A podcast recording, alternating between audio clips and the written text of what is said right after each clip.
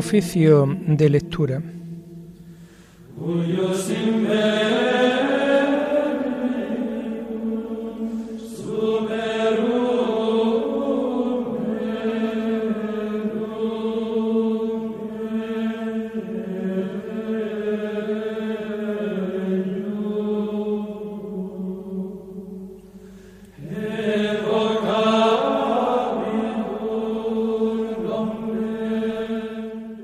Comenzamos el oficio de lectura de este jueves 3 de noviembre del año 2022, jueves de la trigésimo primera semana del tiempo ordinario.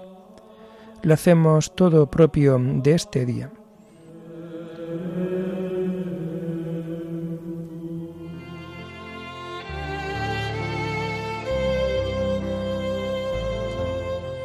Señor, ábreme los labios y mi boca proclamará tu alabanza. Gloria al Padre y al Hijo y al Espíritu Santo, como era en el principio, ahora y siempre, por los siglos de los siglos. Amén. Aleluya. Venid, adoremos al Señor porque Él es nuestro Dios. Venid, adoremos al Señor porque Él es nuestro Dios. El Señor tenga piedad y nos bendiga ilumine su rostro sobre nosotros. Conozca la tierra tus caminos, todos los pueblos tu salvación. Venid, adoremos al Señor porque Él es nuestro Dios. Oh Dios, que te alaben los pueblos, que todos los pueblos te alaben. Venid, adoremos al Señor porque Él es nuestro Dios. Que canten de alegría las naciones, porque riges el mundo con justicia rige los pueblos con rectitud y gobierna las naciones de la tierra.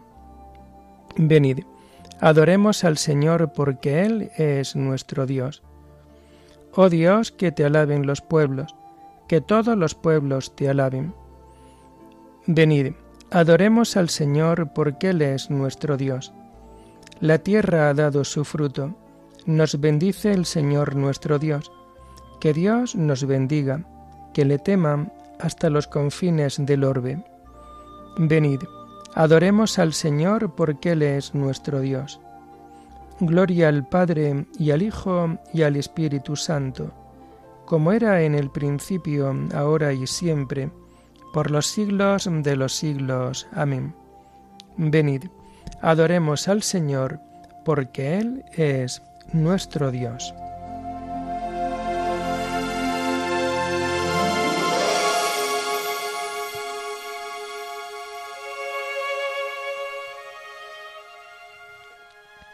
Tomamos el himno de las laudes del jueves de la tercera semana del Salterio, que vamos a encontrar en las páginas 857 y 858. Autor del cielo y el suelo, que, por dejarlas más claras, las grandes aguas separas, pones un límite al hielo. Tú que das cauce al riachuelo, y alzas la nube a la altura, tú que en cristal de frescura suelta las aguas del río sobre las tierras de estío, sanando su quemadura. Danos tu gracia, piadoso, para que el viejo pecado no lleve al hombre engañado a sucumbir a su acoso. Hazle en la fe luminoso, alegre en la austeridad, y hágale tu claridad salir de sus vanidades Dale verdad de verdades, el amor a tu verdad. Amén.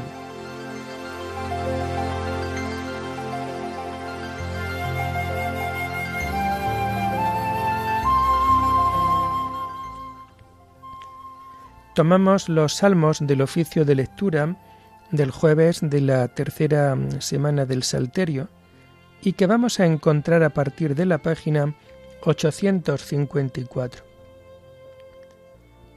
Mira, Señor, y contempla nuestro oprobio. Tú, encolerizado con tu ungido, lo has rechazado y desechado, has roto la alianza con tu siervo, y has profanado hasta el suelo su corona. Has derribado sus murallas y derrocado sus fortalezas. Todo viandante lo saquea, y es la burla de sus vecinos. Has sostenido la diestra de sus enemigos y has dado el triunfo a sus adversarios, pero a él le has embotado la espada y no lo has confortado en la pelea. Has quebrado su cetro glorioso y has derribado su trono. Has acortado los días de su juventud y lo has cubierto de ignominia. Gloria al Padre y al Hijo y al Espíritu Santo, como era en el principio, ahora y siempre, por los siglos de los siglos. Amén. Mira, Señor, y contempla nuestro oprobio.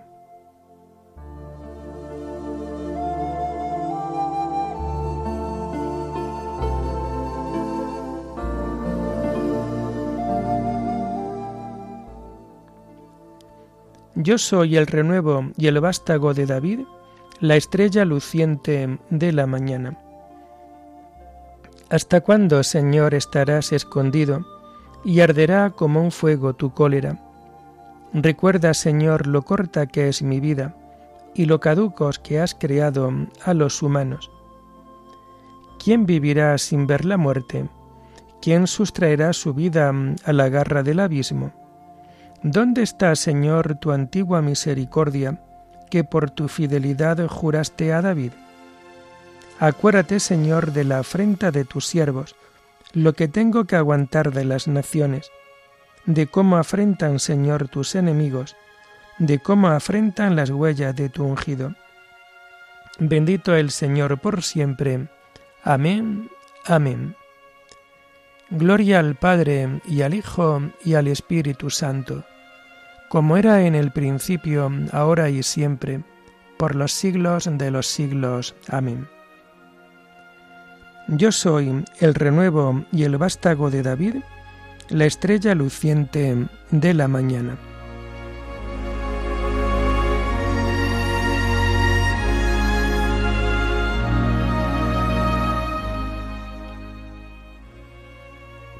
Nuestros años se acaban como la hierba, pero tú, Señor, permaneces desde siempre y por siempre. Señor, tú has sido nuestro refugio de generación en generación. Antes que naciesen los montes, o fuera engendrado el orbe de la tierra, desde siempre y por siempre tú eres Dios. Tú reduces el hombre a polvo diciendo, Retornad, hijos de Adán. Mil años en tu presencia son un ayer que pasó, una vela nocturna. Los siembras año por año, como hierba que se renueva, que florece y se renueva por la mañana, y por la tarde la siega y se seca. ¿Cómo nos ha consumido tu cólera y nos ha trastornado tu indignación? Pusiste nuestras culpas ante ti, nuestros secretos ante la luz de tu mirada. Y todos nuestros días pasaron bajo tu cólera, y nuestros años se acabaron como un suspiro. Aunque uno viva setenta años y el más robusto hasta ochenta, la mayor parte son fatiga inútil, porque pasan a prisa y vuelan. ¿Quién conoce la vehemencia de tu ira? ¿Quién ha sentido el peso de tu cólera? Enséñanos a calcular nuestros años para que adquiramos un corazón sensato. Vuélvete, Señor, ¿hasta cuándo? Ten compasión de tus siervos. Por la mañana, sácianos de tu misericordia, y toda nuestra vida será alegría y júbilo. Danos alegría por los días en que nos afligiste, por los años en que sufrimos desdichas. Que tus siervos vean tu acción y sus hijos tu gloria. Baje a nosotros la bondad del Señor, y haga prósperas las obras de nuestras manos. Gloria al Padre, y al Hijo, y al Espíritu Santo, como era en el principio, ahora y siempre, por los siglos de los siglos. Amén. Nuestros años se acaban como la hierba, pero tú, Señor, permaneces desde siempre y por siempre.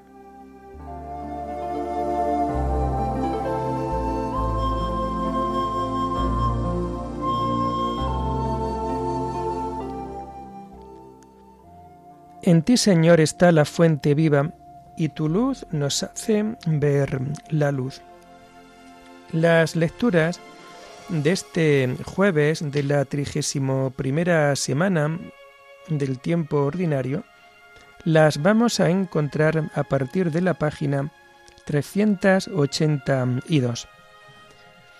La primera lectura está tomada del primer libro de los Macabeos, Purificación y dedicación del templo. En aquellos días, Judas y sus hermanos propusieron, Ahora que tenemos derrotado al enemigo, subamos a purificar y consagrar el templo. Se reunió toda la tropa y subieron al monte Sión.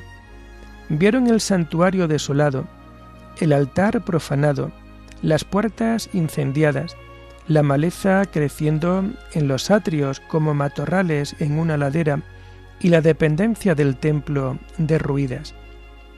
Se rasgaron las vestiduras e hicieron gran duelo, echándose ceniza en la cabeza y postrándose rostro en tierra. Al toque de corneta gritaron hacia el cielo. Judas ordenó a sus hombres que tuvieran en jaque a los de la Acrópolis hasta que terminaran de purificar el templo. Eligió sacerdotes sin defecto corporal, observantes de la ley, que purificaron el templo y arrojaron a un lugar inmundo las piedras que lo contaminaban. Luego deliberaron qué hacer con el altar de los holocaustos profanado, y se les ocurrió una buena idea, destruirlo. Así no les serviría de oprobio por haberlo profanado los gentiles. Así que lo destruyeron y colocaron las piedras en el monte del templo, en un sitio a propósito hasta que viniese un profeta y resolviese el caso. Luego cogieron piedras sin tallar, como manda la ley, y levantaron un altar nuevo, igual que el anterior. Restauraron el templo y consagraron el interior del edificio y los atrios. Renovaron todos los utensilios sagrados y metieron en el templo el candelero, el altar del incienso y la mesa quemaron incienso sobre el altar e incendiaron los candiles del candelabro, para que alumbraran el templo. Cuando pusieron panes sobre la mesa y corrieron la cortina, quedó ultimado todo el trabajo. El año 148, el día 25 del mes noveno, que es el de Casleu, madrugaron para ofrecer un sacrificio según la ley, en el nuevo altar de los holocaustos recién construido. En el aniversario del día en que lo habían profanado los paganos, lo volvieron a consagrar, cantando himnos y tocando cítaras, laúdes y platillos. Todo el pueblo se postró en tierra, adorando y alabando a Dios, que les había dado éxito. Durante ocho días celebraron la consagración, ofreciendo con júbilo holocaustos y sacrificios de comunión y de alabanza. Decoraron la fachada del templo con coronas de oro y rodelas. Consagraron también el portar y las dependencias, poniéndoles puertas. El pueblo entero celebró una gran fiesta, que canceló la afrenta de los paganos. Judas con sus hermanos y toda la asamblea de Israel determinó que se conmemorara anualmente la nueva consagración del altar, con solemnes festejos durante ocho días, a partir del 25 del mes de Casleu.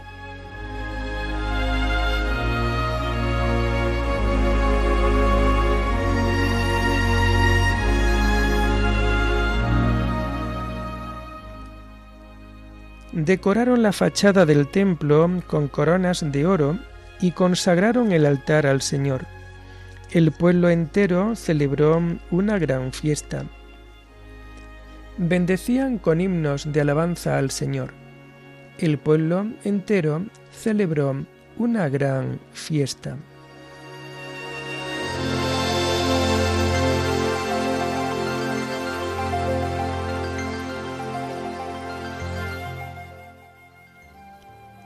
La segunda lectura está tomada de las catequesis de Jerusalén sobre el símbolo de la fe. Al aprender y profesar la fe, adhiérate y conserva solamente la que ahora te entrega la Iglesia, la única que las Santas Escrituras acreditan y defienden.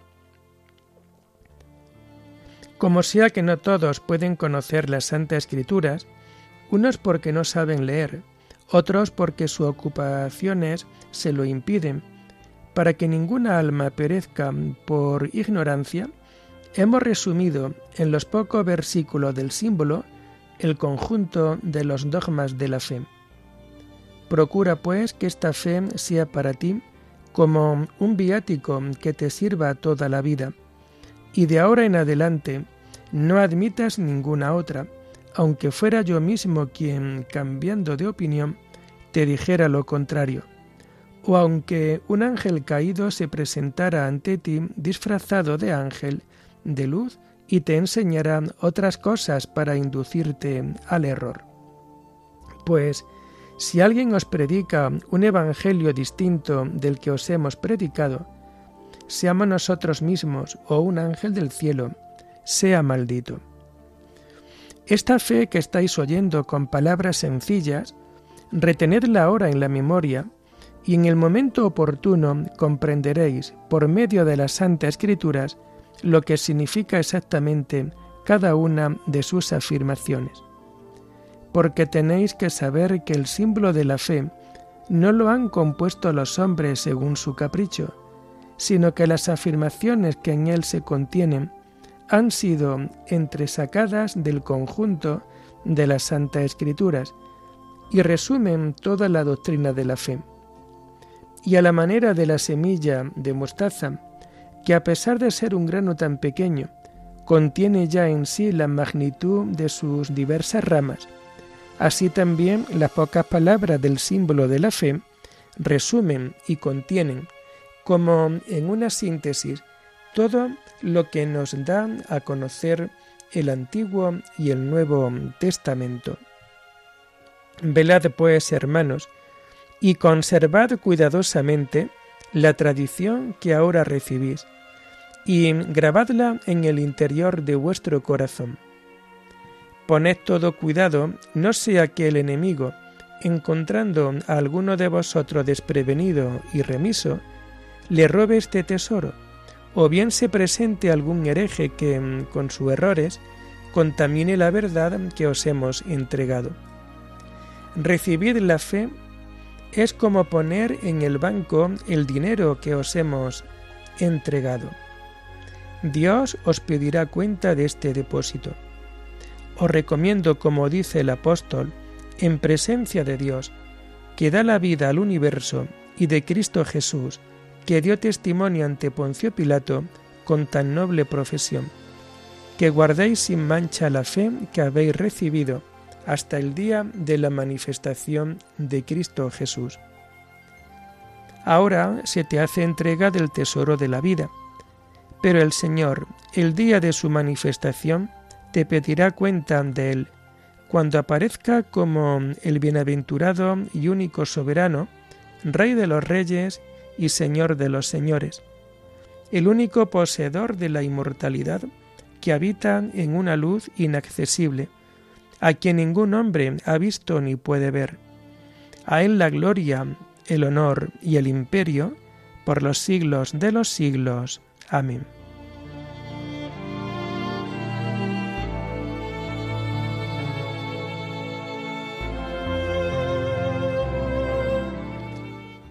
Mi justo vivirá de fe, pero si se arredra, le retiraré mi favor. Pero nosotros no somos gente que se arredra para su perdición, sino hombres de fe para salvar el alma. El injusto tiene el alma hinchada, pero nosotros no somos gente que se arredra para su perdición, sino hombres de fe para salvar el alma. Oremos.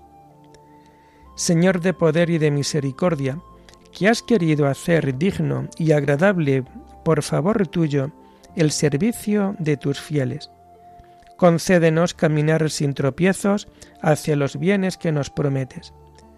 Por nuestro Señor Jesucristo, tu Hijo, que vive y reina contigo en la unidad del Espíritu Santo, y es Dios por los siglos de los siglos. Bendigamos al Señor, demos gracias a Dios.